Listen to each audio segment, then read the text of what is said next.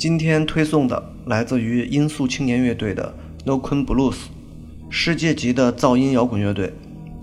每当我看到这支乐队的 CD、磁带乃至新闻的时候，我都会忽然有一种激动，因为这支乐队对于我的影响甚至要大过涅槃。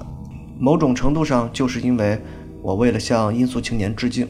这不是一个称得上好听的乐队，旋律奇怪，动不动就噪音四起，但却会让我感到心里的焦躁感忽然一扫而空。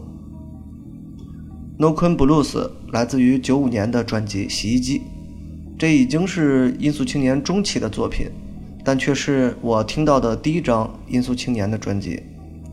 那张专辑没有什么明朗的旋律，但我不知道为什么。听完后，却突然感觉到上瘾了，于是将那盘磁带翻来覆去的听。不夸张地说，有三个月时间，我的随身听里旋转的唯一一张专辑、唯一一张磁带就是它。而这首歌，则是整张专辑里面我最喜欢的一首。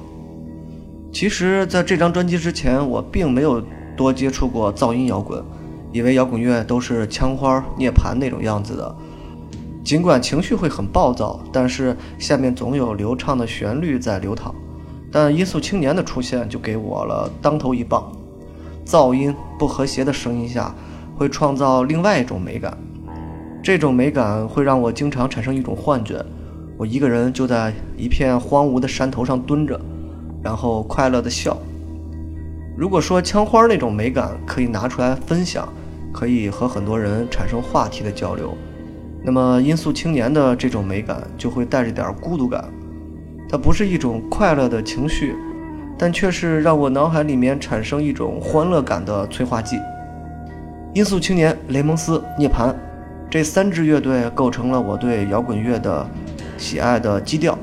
回看之前我放过的很多期内容，几乎都集中于九十年代初中期，都是那种 grunge 加噪音的风格。这就是我对于摇滚乐审美的一个标准吧。当然，音速青年可能是这些乐队的共同偶像，或者是引路人。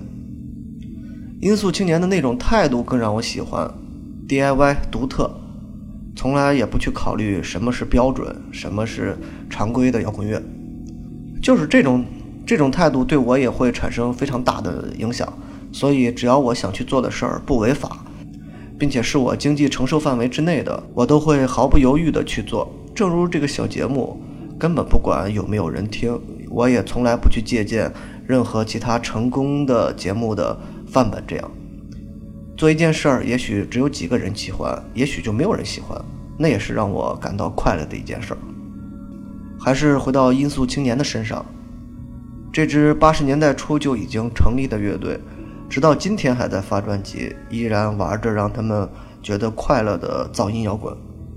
他们的作品很多其实都有歌词，但事实上并不妨碍音乐给自己产生的与歌词完全无关的那种幻觉，不像标准的摇滚乐一样会受到音乐本身的情绪非常强烈的引导。如低速青年这样的音乐，也许听起来会觉得有点苦，但就像抽烟一样。抽着抽着你就爱上了，然后就永远也戒不掉。好了，开始听歌。